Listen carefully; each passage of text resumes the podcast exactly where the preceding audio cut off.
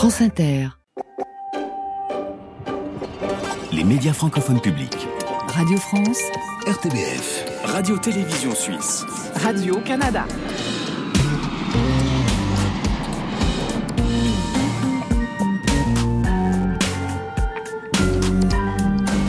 Bonjour à tous, soyez les bienvenus dans la librairie francophone qui poursuit sa tournée cette semaine. Après Angoulême, le Maroc et le sud de la France avec Bernard Lavillier la semaine dernière, des émissions que vous pouvez retrouver en podcast. Nous sommes aujourd'hui sur le site d'un festival métis francophone et francophile. Voici le sommaire. La librairie francophone. Emmanuel Kérad. Nous sommes à Nantes au Festival Atlantide pour cette édition. Dans un instant, nous serons dans l'ambiance de cet événement avec Alain Mabankou, directeur artistique et l'un de ses invités. Nous irons au bord de la Loire avec le grand écrivain haïtien Gary Victor, très rare dans les médias. Et puis, grâce à la magie de la radio, nous vous emmènerons aussi à Montréal avec l'écrivaine et essayiste Lise Gauvin, figure incontournable de la littérature francophone. Entretien reportage dans le quartier du Petit Portugal, à côté de la maison de Léonard Cohen. Nous serons aussi avec Edgar Morin pour un entretien exclusif que nous avons enregistré après sa conférence à Marrakech le week-end dernier, Marrakech où nous étions pour le Flamme. Et puis pour nous accompagner en multiplex tout au long de cette émission, nos libraires, Josiane Letourneau de la librairie Pauline à Montréal, Annick Vermeau de la librairie Zalactoré à Martigny, Thomas Auxerre de la librairie Lamandier à Puteaux et Nathalie Clérin à la Hulpe dans la librairie de la Mazerine.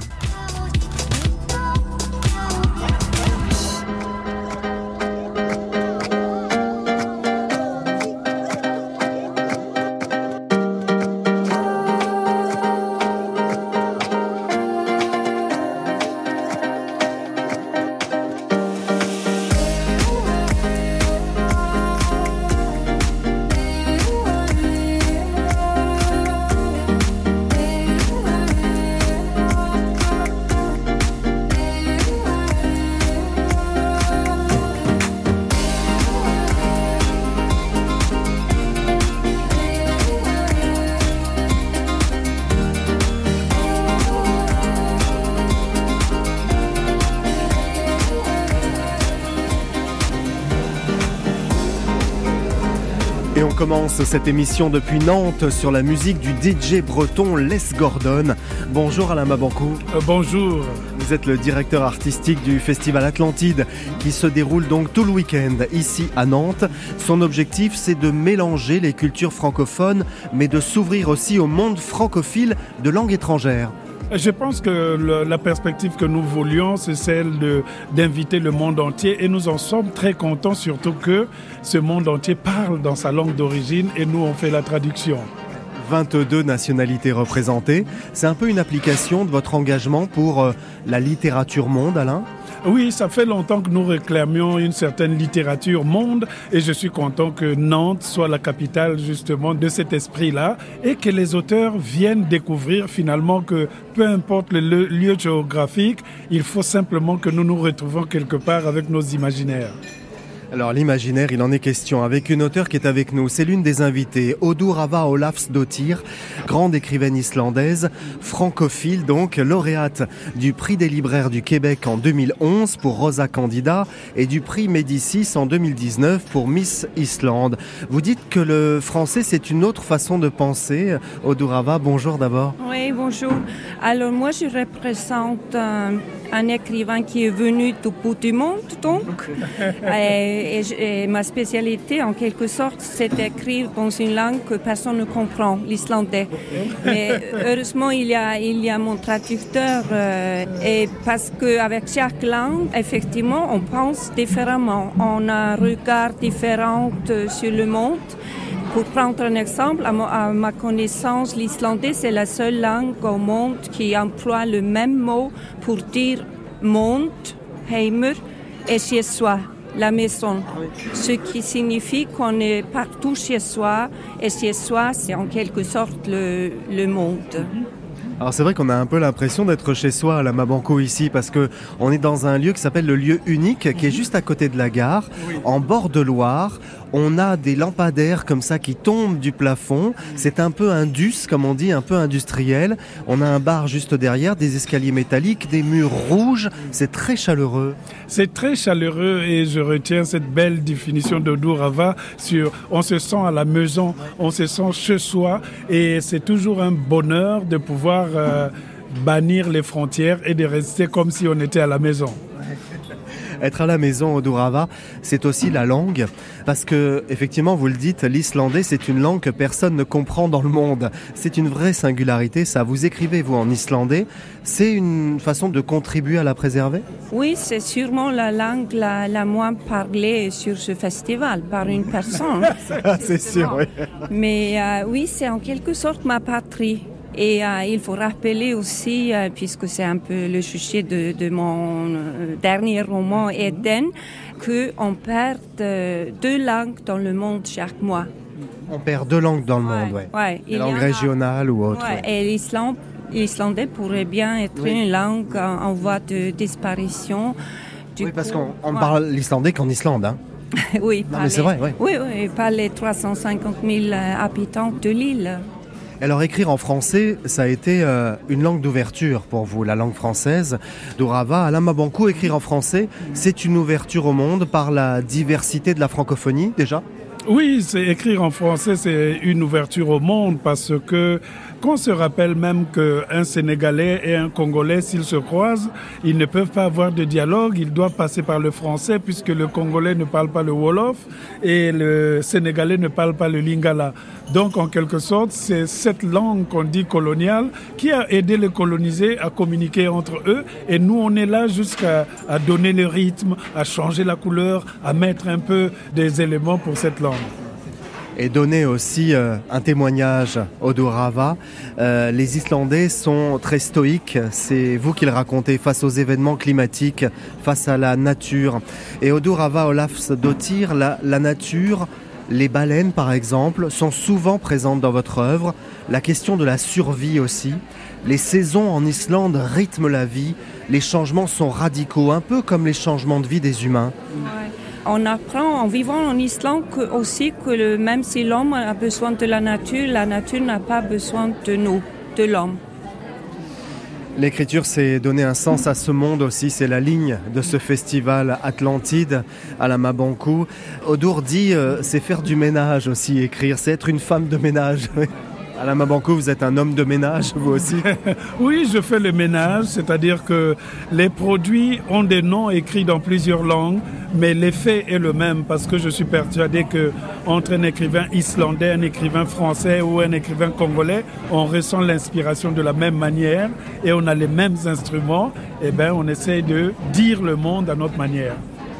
Et il y a beaucoup de monde pour voir ce monde, pour écouter ce monde. Vous entendez des enfants qui gravissent un escalier. Il y a beaucoup d'enfants ici, énormément euh, de public pour ce festival Atlantide. Merci beaucoup à la Mabankou. Merci beaucoup de nous recevoir. Merci, merci de nous recevoir, de vous, de nous recevoir nous. Merci Odorava, Olaf Dottir. Votre dernier livre, Eden, est paru chez Zulma. À bientôt, Odur. Merci beaucoup. Vous avez une voix magnifique. Ah, mais vraiment, on a envie de rester avec vous toute la journée.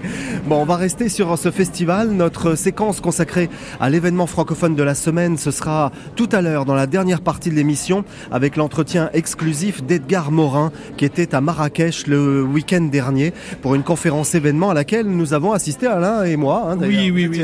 C'était un moment exceptionnel. Et Edgar Morin, c'est le témoin de notre époque.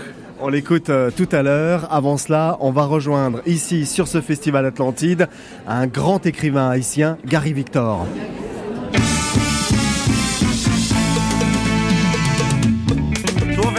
Loin de ma terre natale Loin de toute affection, on a méprisé monde Travaille toute la journée, c'est le plus pays ça Puis j'en fais tourner dans le pays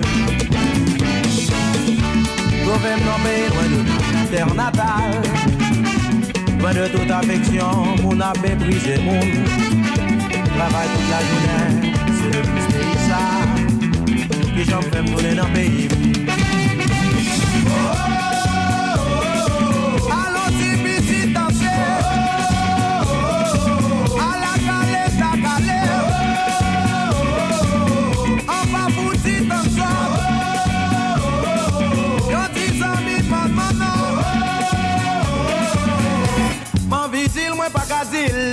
À la tibiti danser, à la tibiti danser. Sur cette musique de Tabou Combo, grand groupe des années 70, nous sommes arrivés dans un salon de lecture, ici euh, au Festival Atlantide de Nantes. Bonjour Gary Victor. Bonjour. Il y a plein de livres autour de nous, on est bien ici. Ah, superbe, c'est vraiment bien. Et... On se sent bien. Avec des étagères en bois, euh, des structures de métal, il y a un mélange comme ça, comme on le disait tout à l'heure avec Alain Mabankou, industriel. Vous êtes présenté comme le romancier le plus lu dans votre pays, Haïti. 25 romans, 13 recueils de nouvelles, 6 pièces de théâtre. Il y a toujours un peu de fantasmagorie dans vos histoires. C'est le cas dans Le violon d'Adrien, paru chez Mémoire d'Encrier. Le réel n'est pas suffisant pour créer une histoire? Il faut dire que chez nous, le réel est totalement enrobé d'imaginaire. Euh, chez nous, le réel est enrobé de, de folie, de rêve, de, de fantastique. Donc, euh, il n'y a pas de frontière chez nous entre le réel et l'imaginaire. C'est vrai. C'est vrai qu'il y a ça dans votre livre et dans votre œuvre, Gary Victor. Adrien, votre personnage a 14 ans. Il est entre l'enfant et l'adulte. Un ado qui joue aux billes, mais qui a une forme de maturité. Il devient un homme face aux obstacles, face aux manipulations aussi. Pour atteindre son objectif, à savoir acheter un violon, il est capable de tout subir. Mais c'est une proie facile vous savez, en Haïti, nous sommes tous des proies faciles, surtout les enfants, surtout quand on a un rêve. Et on a tendance euh, souvent chez nous à faire en sorte que les rêves deviennent un piège. Parce que quand on a un rêve, on est facilement manipulable. Et surtout quand on a un enfant, et c'est ce qui va arriver à Adrien. Il a un rêve qui est très particulier pour un enfant d'Haïti, avoir un violon. Et le fait justement d'avoir ce rêve très très particulier, et il devient une, une proie et très facile. Alors du coup, on va lui faire croire qu'il peut gagner à la loterie s'il parvient à faire jouir une femme en lisant un poème. Il joue à la loterie, il perd et puis on le piège. Hein. En quelque sorte, on le manipule. C'est elle donc dans son plaisir qui va lui révéler les numéros gagnants, se disant. Oui, parce que chez nous, les jeux de hasard sont très liés et je pourrais dire aux déambulations dans le monde onirique. Et chez nous, on croit que chaque objet aperçu dans le monde onirique a une correspondance et, et mathématique dans, dans le monde réel. Il va en faire des cauchemars, le pauvre Adrien. Il voit aussi des choses étranges quand 22 hommes débarquent dans le restaurant où il travaille. 22, un nombre étrange qui a une grande signification en Haïti. Vous l'expliquez. Euh, c'est un fait réel, ça, Gary Victor? Oui, effectivement, parce que le 22 était le nom fétiche du dictateur François Duvalier. Toutes les grandes fêtes du régime étaient, prévues pour, pour un 22. Et c'est justement pourquoi que dans mon roman, on a ces 22 hommes qui apparaissent le jour de, des funérailles du dictateur. Il y a dans votre livre la terreur semée par les tontons macoutes, la milice utilisée donc par les Duvaliers, la violence du contexte politique aussi des années 70. Pour raconter cela, vous passez par des sortes de métaphores, par des hallucinations qui nous perdent un peu, hein, parfois pour être honnête. On ne sait pas si Adrien rêve ou s'il est dans la réalité. Et c'est peut-être euh, ça la vie dans la terreur, Gary. Un mélange de rêve et de réalité. Surtout pour un enfant, parce que vous savez, j'ai vécu ça et la tentative des parents de vous écarter de ce réel violent, de vous cacher ce réel violent, de vous protéger. Mais sauf que les bribes de ce réel violent, ces bribes vous arrivent presque comme dans un songe. On se demande même est-ce que c'est la réalité, est-ce que c'est vrai? Parce qu'on vous raconte aussi des contes où il y a la présence du tonton Macoute, vous savez, c'est ce bonhomme qui emporte les enfants dans son sac. Donc tout ce qui vous parvient, on peut avoir l'impression que c'est dans un songe. Et, et, et comme l'histoire est racontée du point de vue d'Adrien, j'ai justement voulu jouer avec ce, ce paradoxe, réalité, onirisme, voyez. Et, oui. ça, et ça a une atmosphère bien particulière. Oui, C'est-à-dire que c'est tellement incroyable, tellement horrible, qu'on se croirait dans un cauchemar. Et pourtant, c'est la vérité. Bon, on va se déplacer, Gary Victor. Euh, vous montrer cette folie qui gagne Adrien, euh, cette culture vaudou aussi, hein, parce qu'il y a un peu euh, cette ambiance de culture vaudou dans votre roman. On va rejoindre nos libraires en duplex, on va se lever, on va quitter le salon, on va aller en bord de Loire. Et sur le chemin, on va écouter le Canada avec Josiane Letourneau qui a lu votre roman, Gary. Josiane. Alors pour moi, Adrien, c'est un peu candide, candide avec un grand C, bien sûr. Il est à la fois musicien et instrument, car à travers lui, il y a une certaine magie qui se révèle et il provoque, ben, sans toujours le vouloir, des événements décisifs et révélateurs. Ce roman, Gary Victor, pour moi, à lui seul, c'est une leçon d'histoire, de politique, d'illusion et d'amour. Puis, ben, il y a beau y avoir de l'amour, Jamais je n'ai cessé de sentir la menace planer, celle de la dictature, de la mort, et je crois que c'est leur présence qui rend votre Adrien d'autant plus précieux et émouvant. Voilà la vie euh, de Josiane, Gary Victor. Vous voulez écouter la Suisse? Il y a une suite Une Suisse. Et une Suisse Une Ah, suite et une Suisse. d'abord. Depuis cette ville de Nantes, on rejoint la Suisse, Annick Vermont. C'est à vous, Annick. Merci Emmanuel. Alors j'ai beaucoup aimé la lecture, le savant équilibre que vous avez mis entre la découverte d'Haïti et sa culture et l'histoire d'Adrien. La naïveté de personnages liés à sa jeunesse donne la fraîcheur nécessaire pour passer à travers les récits vraiment sordides liés à la dictature. Vous avez su trouver un équilibre subtil entre espoir et obscurité et montrer peut-être au lecteur que les rêves permettent de repousser la noirceur humaine.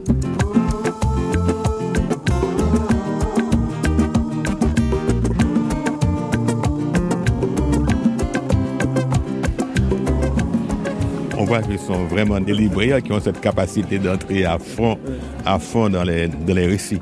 Parce que justement, mon personnage navigue entre espoir et obscurité. Essaie de trouver le juste milieu entre les deux. Bon, on va sortir euh, d'ici, on va prendre un petit tourniquet. Venez, attendez. Attendez, si on nous laisse passer. Venez, entrez, entrez, Gary. Pardon. Hop. Et nous voici arrivés donc euh, face au bord de Loire. Gary Victor dans la librairie francophone. Ici au Festival Atlantide, il y a effectivement de la noirceur, de la lumière dans votre livre, des scènes de débauche aussi avec euh, des festins, des orgies auxquelles assistent Adrien et sa copine Nadine. Ce sont de jeunes ados confrontés à la perversité euh, d'une société détraquée. Oui, parce que j'ai été confronté justement à cette perversité tout jeune. hein. parce que à Port-au-Prince, quand on a 13-14 ans, on a beau être protégé par sa famille, on essaie de savoir. Et dès qu'on franchit les frontières de la demeure familiale, on tombe justement dans cette obscurité, dans cette violence. On voit immédiatement cette, cette perversité, surtout que, en général, un ado, il est très curieux. Il veut savoir ce qui se passe derrière les murs, derrière les fourrés. voilà. Oui, c'est vrai que vous montrez aussi cette vulnérabilité de l'enfant, surtout quand il est pauvre, on le disait tout à l'heure, surtout dans un pays sans foi ni loi. Et un garçon, eh bien, il est vite traité en adulte. En tout cas, c'est ce qu'on constate dans votre histoire, psychologiquement et même sexuellement, comme Adrien, même s'il a que 14 ans, hein, on le rappelle, Exactement. 14-15 ans. Exactement, on passe rapidement de, de l'enfance à l'âge adulte. Parfois même, on, on ne passe pas même par, par cette phase de l'adolescence. On prend un temps pour se poser des questions, pour découvrir. Parfois, le, euh, on découvre la sexualité de manière très, très, très brutale. Et ça, c'est même traumatisé. Et ça, et, et ça traumatise énormément d'individus. Et je crois que Adrien, quelque part, il découvre la, la sexualité et par un mensonge. On lui a prétendu que cette femme avec son sexe pourrait lui donner les numéros gagnants lui permettant de se procurer son violon. Et Avec des prostituées aussi, hein. Exactement, exactement, très jeune, très tôt. exactement. Et il y a même cet épisode que je trouve très beau où il rencontre cette prostituée qui lui dit mais joue-moi du violon.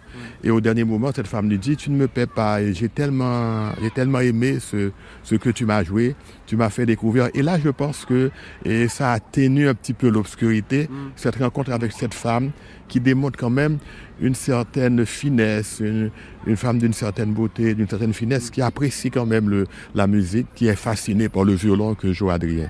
Ça sent un peu le vécu, Gary Victor, parce que il y a une introduction dans ce livre qui passe pour une préface, mais qui n'est pas une préface. Et vous dites ce récit est une douleur de l'enfance que j'ai longtemps enfouie en moi. Oui, c'est vrai, c'est un peu, c'est un peu du vécu. Il y a énormément de vécu dans, dans ce roman. En fait, j'ai fantasmé jusqu'au moment où Adrien décide de faire tout pour, pour avoir son violon. Parce que j'ai, le début, j'ai tout vécu. Le fait que ma mère m'a emmené chez un professeur de violon, que j'ai commencé à jouer du violon, jusqu'au moment où le professeur a demandé à chacun des élèves de, de, de, de s'acheter un violon, l'incapacité de ma mère de marcher le violon, le refus de mon père de faire le moindre effort pour acheter un violon. Et j'ai dû abandonner mes cours et ça a été une, une profonde blessure. Donc je suis parti de cette blessure pour fantasmer à partir de ce personnage qui, est, qui était ce jeune Adrien. Et même cette déambulation dans les rues de Port-au-Prince, c'est un peu ce que j'ai vécu quand j'avais 13 ou 14 ans. On imagine, et dans ce contexte politique très compliqué. Oui, absolument. Avec, euh, parce que Duvalier. Mais avec Duvalier, ce que ma mère a vécu et l'ambiance, je pourrais dire carcérale, en même temps cette tentative des parents de vous, de vous protéger de ce qui se passe à l'extérieur, mais j'ai tout vécu.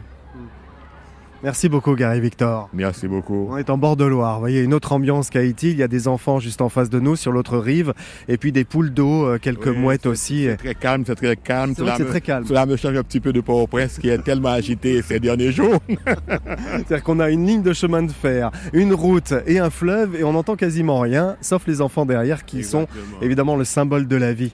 Merci, Gary Victor. Merci beaucoup. Le violon d'Adrien est paru chez Mémoire d'Encrier. Bon festival Atlantide ici à Nantes, Gary. À bientôt. À bientôt. Avant de partir à Montréal avec Lise Gauvin pour un entretien reportage inédit dans un quartier cosmopolite de Montréal, voici le nouveau titre d'Olivia Ruiz dans la librairie francophone. Quand au foot, quand que la vie coupe mes jambes, quand je pleure, quand tu trembles, que notre terre flambe, quand tout semble insurmontable, cache sous la table, que mes heures se délitent. Il suffit que tu apparaisses pour repousser les vents. Il suffit que je te reconnaisse, car tu es le sel, la cannelle, le piment.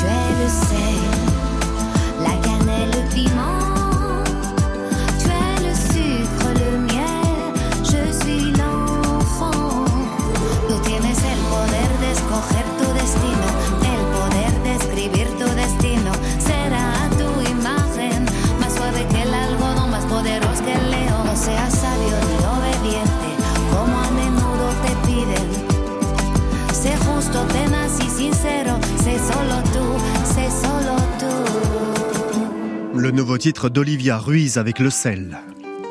Les médias francophones publics. Radio France, RTBF. Radio-Canada. Radio-Télévision Suisse. la librairie francophone.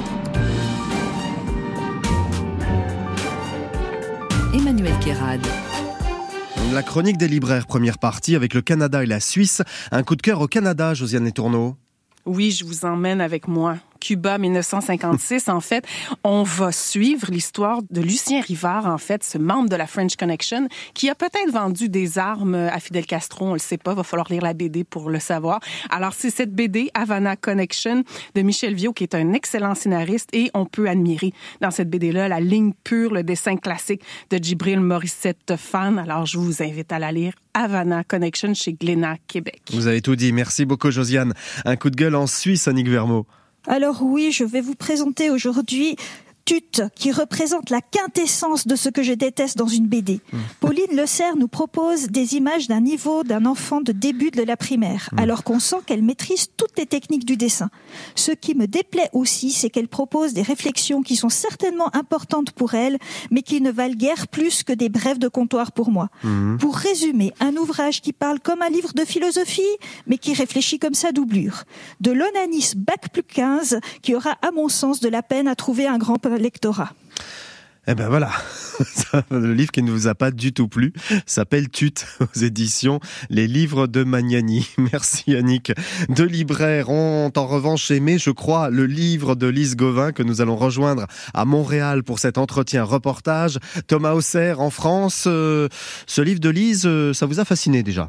Oui, tout à fait. Alors, il faut être un petit peu concentré, hein, bien installé et disponible pour pouvoir euh, lire Lise Gauvin et surtout digérer euh, ce qui est proposé. Mais je dirais que l'essai est malgré tout très intéressant dans ses idées. Moi, il m'a apporté un éclairage sur certaines de mes propres lectures francophones. Mhm. Et puis, ce qui est très chouette, c'est que tout est sourcé et documenté. Ouais, Vraiment, c'est super. C'est vrai que c'est un livre qui foisonne, on va s'en rendre compte euh, dans un instant. Nathalie Clérin en Belgique, euh, en introduction de ce reportage avec Lise Gauvin, qu'avez-vous à dire? Eh bien, c'est une réflexion que j'ai trouvée euh, très pointue, pour le moins, et souvent fort abstraite, mais dont je retiendrai principalement sa notion de surconscience des différences dans ses littératures, surconscience comme moteur à la créativité.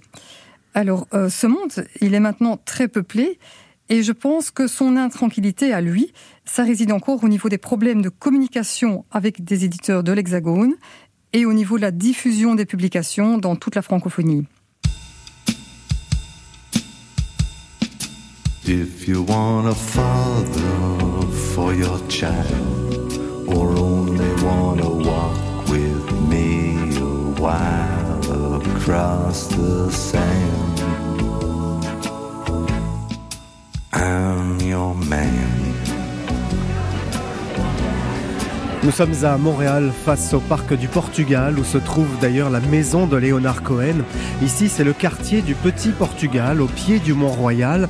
Nous sommes dans un café avec euh, Lise Gauvin. Bonjour Lise. Bonjour.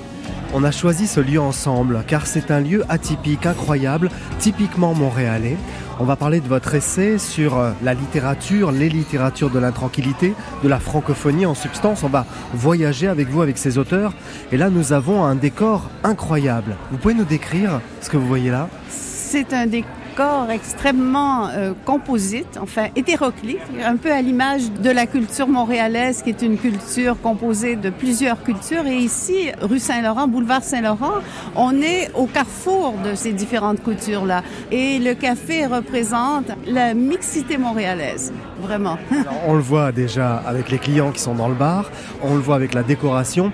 Il y a un bar circulaire, un comptoir circulaire avec une guirlande de lumière rouge orangé, un peu jaune. C'est magnifique, des lampadaires qui tombent comme ça du plafond, qui sont très bas, des ventilateurs. Et puis autour de nous, euh, des tables en bois, tout est en bois. Les tables, les chaises, tout est en bois. Et on a même euh, derrière euh, euh, des appliques et euh, quelques lampes de chevet. Alors c'est le baroque nord-américain. Oui, c'est vrai que c'est un peu baroque. voilà. C'est un peu barré baroque. Oui, tout à fait. Bon, vous avez publié donc des littératures de l'intranquillité aux éditions Cartala, un essai sur la langue française dans les littératures francophones. Et on voyage donc, je le disais avec ce livre, grâce à des auteurs du monde entier. Vous dites que les écrivains francophones ont en commun de se situer à la croisée des langues. Car effectivement, hormis en France, ils doivent tous composer avec la proximité d'autres langues.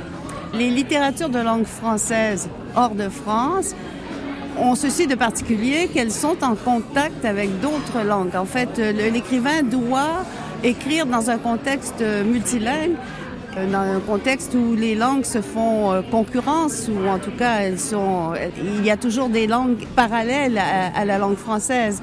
Donc, euh, c'est ce qui condamne l'écrivain à penser la langue, à penser sa langue d'écriture, tout en tenant compte de la mixité ambiante, ce qui oblige l'écrivain à trouver son langage dans la langue, ce qui est le travail de tout écrivain. Mais je crois que l'écrivain francophone a, de façon plus explicite, inventé sa propre langue d'écriture. Bon, il y a des écrivains qui ont transformé la langue littéraire à partir de leurs origines. Et il y a un artiste considérable, un monument pour le Canada, malheureusement décédé, Léonard Cohen, qui a habité juste à côté. On va aller dehors et on va terminer cet entretien dans ce quartier euh, du Petit Portugal, avec euh, justement cet éclectisme et cette confrontation entre les langues, parce que les langues se mélangent ici, entre le portugais évidemment, le français et l'anglais.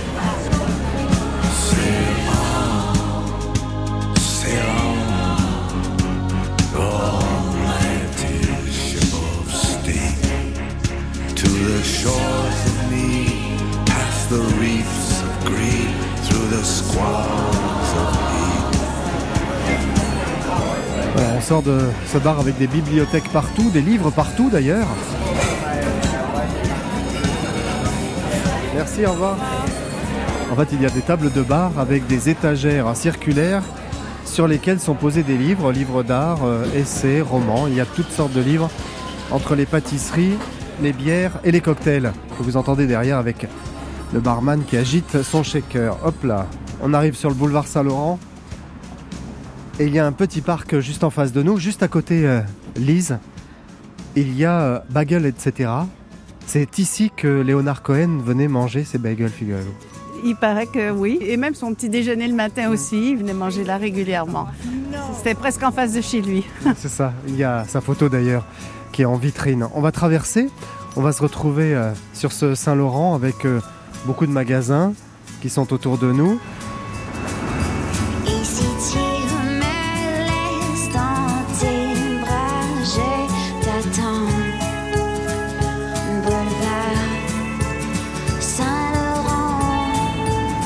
Alors il y a ces écrivains qui ont transformé la langue littéraire à partir de leurs origines. Vous citez le Suisse Charles Ferdinand Ramu qui revendiquait le droit à un français de plein air, avec en substance le patois de son pays et le français officiel. Exactement. Son éditeur Grasset lui avait reproché de faire des fautes et il disait non, ce sont pas des fautes, mais c'est simplement ma langue. Il revendiquait le droit de faire justement ce français de plein air. C'est un des premiers à avoir revendiqué l'usage euh, francophone, en l'occurrence l'usage de la Suisse dans la littérature. Alors c'était en 1929 exactement. C'est précis. Il y a aussi Michel Tremblay, euh, très connu ici au Québec, qui mêle le joual au français dans ses romans. Vous dites que Michel Tremblay propose une autre façon d'intégrer la langue populaire au récit, avec le parler vernaculaire montréalais. Expliquez-nous, Lise Gauvin. Oui, ben le joual, c'est ça, c'est le parler vernaculaire montréalais. C'est un niveau de langue particulier aux, Québécois, mais plus spécialement aux Montréalais, ou un niveau de langue où, il y a quelques archaïsmes, quelques euh, expressions, euh, euh, quelques anglicismes, et surtout, Tremblay, il a intégré ce niveau de langue à la narration, au récit. Il y a, un- il y a un- comme un tricotage de langue dans ses romans. Régent Ducharme va inventer une sorte de langue poétique à partir de jeux de mots dans les titres même de ses romans. La vallée des avalés, par exemple, en trois mots, quatre avec le L apostrophe. Le nez qui voque, en quatre mots, d'évadé. Vous le qualifiez de chiffonnier, Régent Ducharme. Ah oui, parce que Régent Ducharme, c'est quelqu'un qui a poussé très loin la, la mixité de la langue, les possibles de la langue.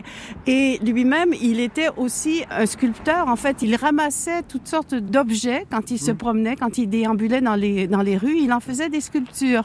D'ailleurs, euh, la couverture de mon livre est une sculpture de Ducharme. Donc, il les agençait et c'est un peu ça qu'il fait avec les mots. Ouais. Il prend les mots un peu partout, il les transforme, il les agence, il les refait à sa façon. Il aimait beaucoup aller dans la rue, dans les parcs. Là, on traverse un petit parc. Et euh, il récupérait effectivement des objets de façon totalement anonyme, hein, Régent Ducharme. Personne euh, ne s'adressait à lui dans la rue. Il ne parlait à personne, il ne donnait aucune interview. On savait qui il était. Ceux qui savaient qui il était ne disaient rien. Le laissaient dans la ville déambuler tout seul. Ne, ne s'adressaient jamais à lui. Non, je pense que d'ailleurs, il, il était la plupart du temps inconnu. Très peu de gens. Très qui peu, ouais. savaient Il qu'il y a une photo, une ou deux photos qui existent. Une ou deux photos de lui et on communiquait avec lui toujours euh, à travers sa compagne qui faisait bien le, Hmm. le boulot, mais il tenait à cet anonymat. Il y a l'ivoirien Amadou Kourouma dans votre livre Lise Gauvin euh, qui a subi la critique quand il publie Les soleils des indépendances. On parle de viol de l'usage littéraire. Que lui reproche-t-on exactement à Kourouma? Ah, c'est que Kourouma est un des premiers en littérature africaine à avoir euh, essayé de faire entendre une autre langue dans la langue française. Et lui, il a essayé de transformer le malinqué, qui était sa langue maternelle, et à l'intégrer au français. Et alors, il avait envoyé son manuscrit, Les Soleils des Indépendances, à divers éditeurs euh, en France qu'il avait refusé. Il l'a envoyé à un éditeur euh, québécois ici à Montréal et qu'il a accepté parce que, on- disons qu'on avait davantage euh, l'habitude de, de ce genre d'impertinence et finalement euh, son livre a été ensuite repris par le Seuil et devenu un best-seller. Alors c'est un des premiers qui a osé jouer avec la langue, avec les langues. Alors, C'est vrai qu'il dit, euh, Kourouma, j'ai donc traduit le malinqué en français en cassant le français pour trouver et restituer le rythme africain. C'est incroyable ça. Ça, c'est le vrai métissage de la langue. De deux langues. Exactement. Tout cela reste quand même du français Mais et oui. c'est très compréhensible. Donc il a toujours gardé un niveau de lisibilité. Mm. Donc euh, c'est un des premiers, euh, on pourrait dire, virtuoses de la langue. L'Algérienne Assia Djebar, grande militante aussi, qui évoquait le français comme la langue de la libération, mais aussi de l'obstacle. Vous l'expliquez très bien dans ce livre. Libération sur le plan culturel, obstacle aussi sur le plan social. C'était difficile pour Assia Djebar de, de choisir parfois. Oui, mais Assia Djebar, elle, elle a eu besoin du français comme femme pour s'exprimer. Eh oui. Et le français lui, lui donnait accès à l'écriture en tant que femme. Elle l'a choisi délibérément. Et Je pense qu'elle le, le revendique. Et le français lui a permis de faire entendre les voix des femmes qui elles-mêmes n'avaient pas accès à la parole. Tous ces livres sont des hommages à la parole des femmes. Il y a une euh, sculpture sur un mur. Alors ça c'est incroyable parce que dans ce quartier du Petit Portugal à Montréal, on a une sorte de chat qui est divisé en deux dans l'angle d'un mur qui est en surimpression, hein, ça aurait plu à Régent Duchamp parce qu'il y a des objets qui sont collés sur le mur, une partie en noir et blanc, une partie toute en couleur, avec cette fresque. Et la couleur de Tahiti, la couleur de la Polynésie, Lise Gauvin, il en est question dans le livre aussi. La transition est un petit peu abrupte, mais cela dit, vous parlez de Titawa Peu, que l'on connaît dans cette émission, magnifique auteur, qui milite pour la culture de son pays dans la langue française. Et vous dites qu'elle est entre rupture et affirmation. C'est-à-dire qu'elle a un type d'écriture qui est manifestaire, comme un manifeste. Et un manifeste, c'est toujours une rupture. Il y a une partie rupture, une partie affirmation. Alors, elle refuse certains éléments politiques, mais quand même, ce qu'elle veut, c'est sortir du mutisme. Elle a écrit un roman qui s'appelle Mutisme, justement. Donc, il faut parler. Il faut lire Tita Wapeo, c'est magnifique. Merci beaucoup Lise Gauvin, merci des littératures de l'intranquillité. Votre livre est paru aux éditions Cartala. Merci Lise pour cette balade, à bientôt. Oui, à bientôt. Au revoir, merci.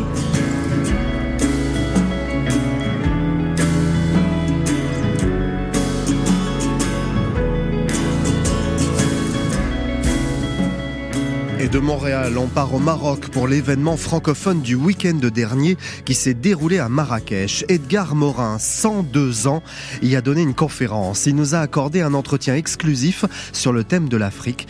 Ce sera dans un instant. Avant cela, on écoute le Kabyle Idir et l'Ougandais Geoffrey Oriema dans la librairie francophone.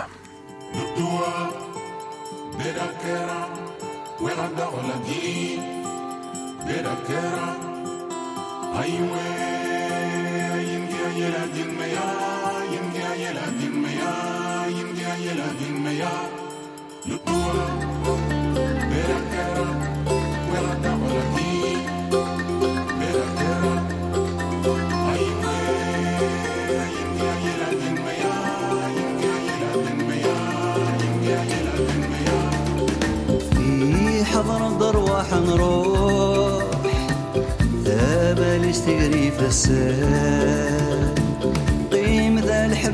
la.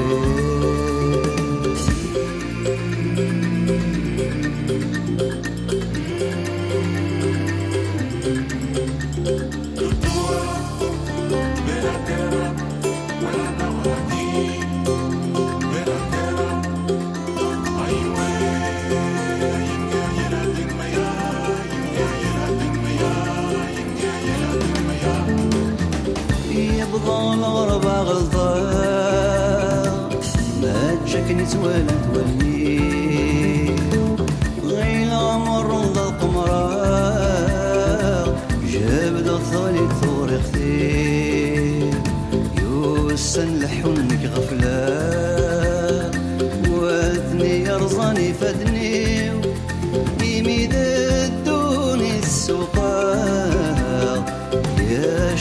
نوبيري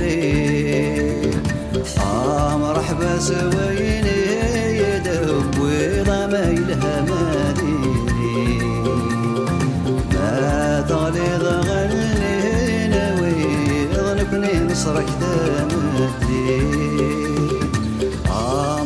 سوين يدب وغمى الهم ذيري هذا غلي ضغن لهنا ويظنكني نصرك ثمن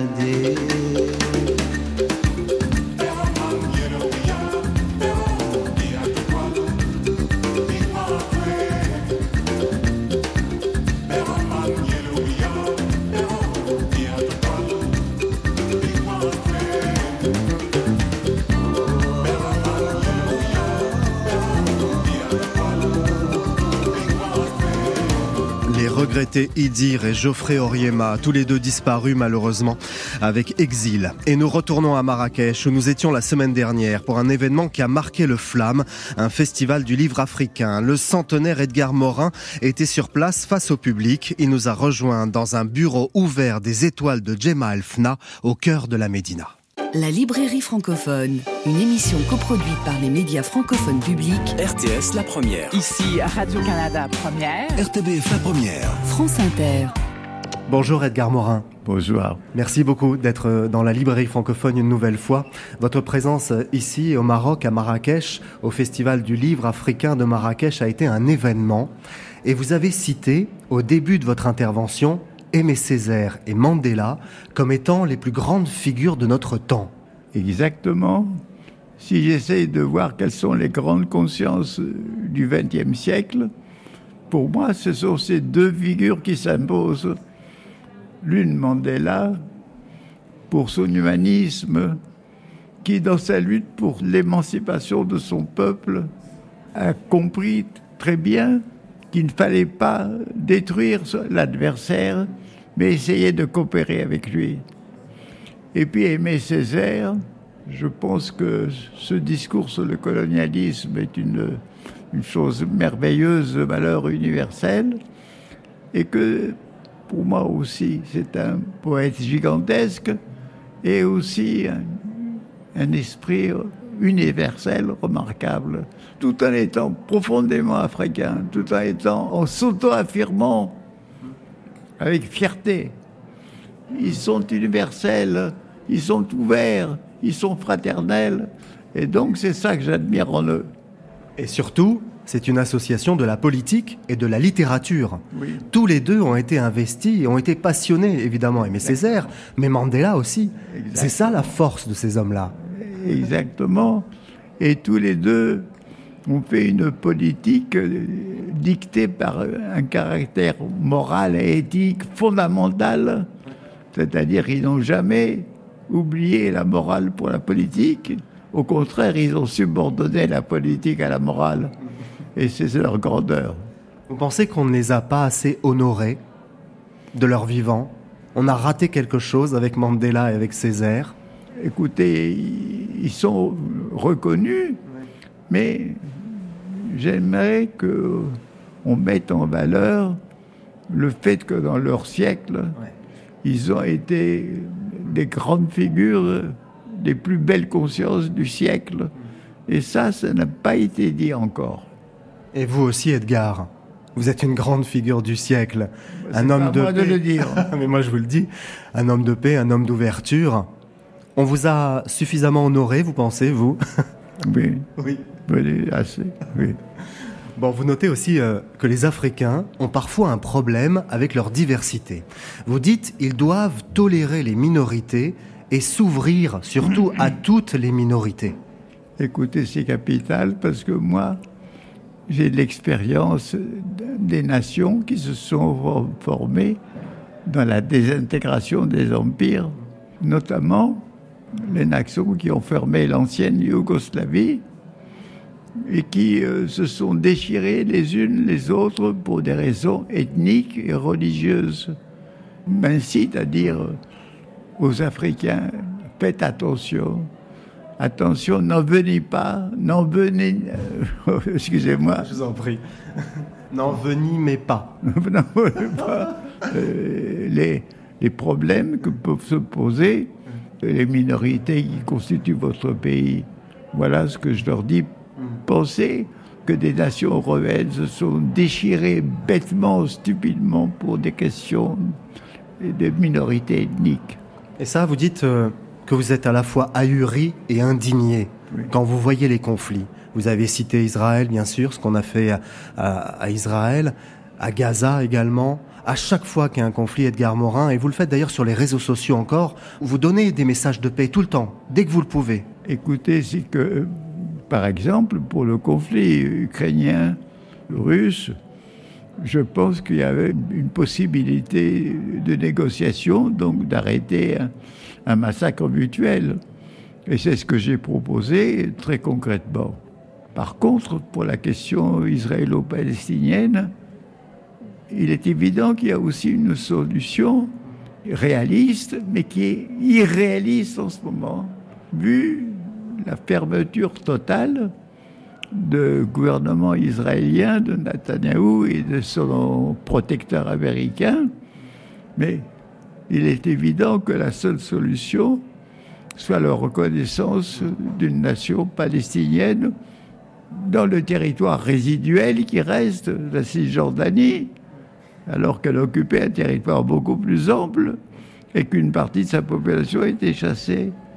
Là, il y a eu une injustice historique terrible. Et ce qui se passe à Gaza est un signe d'inhumanité effrayant. Et ça me rend tellement triste de ne penser que actuellement on est impuissant, simplement on ne peut que parler et on ne peut rien faire d'autre. Vous avez mis en garde aussi, ici au Festival du livre africain de Marrakech, sur l'invasion du Nord par un certain mode de pensée. Vous êtes inquiet de cela. Vous dites qu'il ne faut pas s'attarder uniquement sur la pensée de l'Occident. C'est ça que vous dites.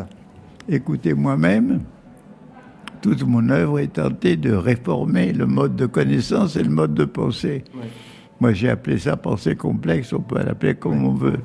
Mais c'est une pensée qui, au lieu de séparer les choses, les réunit, essaye de voir l'ensemble des choses.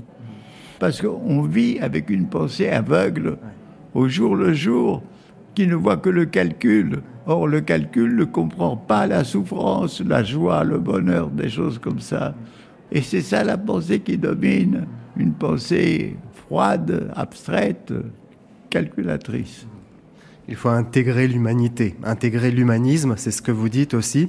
Une dernière question, Edgar Morin. Vous dites que le Maroc a eu la belle initiative de s'ouvrir à l'Afrique subsaharienne.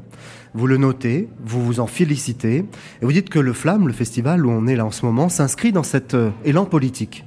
Vraiment, ce n'était pas euh, pour faire plaisir aux organisateurs, vous le pensez? C'est-à-dire qu'il s'est inscrit spontanément parce que c'est quand même une initiative de Baïb Bin, d'hommes cultivés. Mais euh, de toute façon, c'est absolument complémentaire de la politique euh, dans le sens traditionnel. Et je pense que les vrais liens humains se font à travers la connaissance d'autrui, à travers le livre, le roman, le film, et que c'est ça qui nous permet de nous comprendre à la dans notre identité commune et dans notre différence. Et je pense que ça, c'est très important. Merci beaucoup, Edgar Morin. Merci, Monsieur Morin. Merci beaucoup. Merci à vous. La librairie francophone. Emmanuel Kérad. Après cet entretien exceptionnel avec Edgar Morin, que l'on salue au passage, on passe à la chronique des libraires seconde partie. Un coup de cœur en France, Thomas Auxerre. Oui, Emmanuel, moi, un gros coup de cœur pour le dernier livre de Jean-Christophe Ruffin, D'or et de jungle, qui vient de paraître là chez Calman Levy. Dans ce roman, en fait, il nous raconte comment les géants d'Internet, les GAFAM, hein, préparent et vont réaliser dans le plus grand secret un coup d'État au Brunei. Alors autant vous dire que moi l'histoire m'a emporté, c'est diablement construit, c'est très crédible aussi entre un bon polar et un roman d'espionnage Mhm. très efficace, Ouais. un peu entre une sorte de Pierre Stop. Lemaître Oui. et un Joël Dicker si Non, vous voulez. n'en dites pas Moi trop. j'ai passé mon week-end dessus. oui non non j'en dis pas trop mais j'ai passé mon week-end dessus sans pouvoir m'arrêter. Franchement c'est une réussite. hein. Ouais, il sera dans la librairie francophone la semaine prochaine, Jean-Christophe Ruffin. C'est pour ça que je me permets d'intervenir. D'or et de jungle aux éditions Calman Lévy. Merci pour ce coup de cœur, ça va lui faire plaisir. Un coup de gueule en Belgique, Nathalie Clérin, pour conclure. Eh bien oui, moi je tiens en main un album pour enfants. Alors il est très beau, il est très intéressant, mais il ne se vend pas. Et pour cause, donc il s'agit de Faune du monde entier de Laure Ourmière aux éditions Marcel et Joachim. Voilà, il se présente en fait comme un bestiaire voulant faire connaître aux petits plus de 300 animaux dessinés au cours de ses voyages. Il est magnifique, mais il est trop artistique pour Hmm. rencontrer sa prétention. Donc, en d'autres termes, Emmanuel, pour apprendre ce qu'est un zèbre, les couleurs orange et jaune, c'est plein d'imagination, bien d'accord, mais ça ne va pas faciliter les choses. Oui. Donc, une autrice qui serait excellente en fiction. Effectivement, c'est pas clair, un zèbre jaune. Merci beaucoup Nathalie. Pour conclure, le son de l'outre-mer, choisi comme chaque semaine par David Le Prince, avec l'artiste de dance hall Saïk, originaire de la Guadeloupe.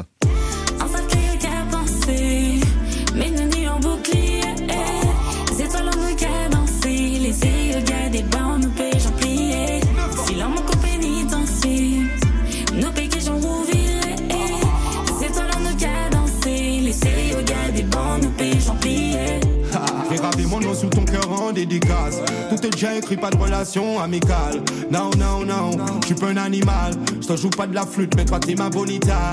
Vivons heureux, vivons dans l'anonymat. Je t'avais déjà choisi dès le départ. Ils sont postés sans cesse, tous ces jaloux.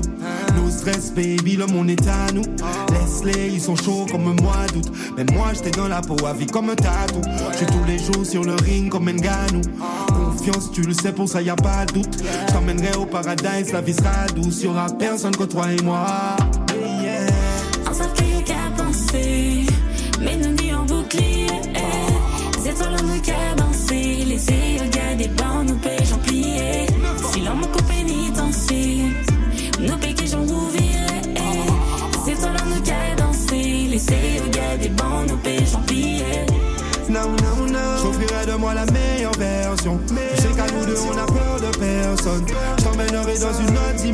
Dimension, sans faille ni tension. Y'a full attention. J'offrirai de moi la meilleure version. Tu sais qu'à nous deux, on a peur de personne. Je t'emmènerai dans une autre dimension, sans faille ni tension. Un extrait de Bouclier interprété par l'artiste guadeloupéen Saïk. C'est la fin de cette émission. Je vous retrouve sur Facebook, Instagram et X pour communiquer avec vous à la réalisation David Le Prince avec Guillaume Roux à la technique, Thierry Dupin à la prog musicale. À la rédaction, Jean-Philippe Verret et Christophe Magère de France Inter avec Audrey Carme et les équipes de la RTS, de la RTBF et de Radio-Canada. La semaine prochaine, la librairie francophone retourne dans ses studios avec le groupe Les Amazones d'Afrique, emmené par la grande Mamani Keita, l'académicien Jean-Christophe Ruffin et le belge Bernard Tircio, entre autres. Bonne semaine à vous, bon week-end.